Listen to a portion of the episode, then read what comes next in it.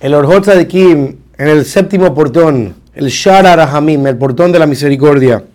En la introducción explica el Orhot Kim que la cualidad de ser misericordioso es una cualidad muy alabada y es una de las trece cualidades de misericordia de Hashem. Como decimos siempre, Rahum Behanun, que Hashem es misericordioso y gracioso.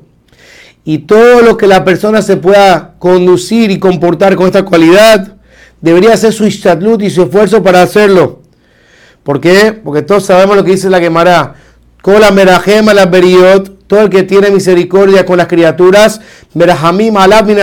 tiene misericordia con él el cielo. Pero no solamente algo del cielo con la persona, sino que incluso en este mundo, si una persona tiene misericordia con los demás cuando están pasando por un momento difícil, y así le gustaría que se comporten con él, así como uno se comporta con los demás, la gente se comporta con él.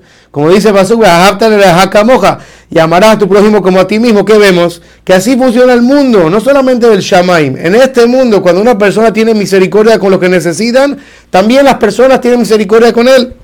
Y en realidad, dice los otros Kim, esta cualidad de ser misericordioso es la cualidad que caracteriza a los tzadikim, como encontramos claramente con Yosef Tzadik, que cuando vinieron sus hermanos, dice la Torah que tuvo misericordia por ellos.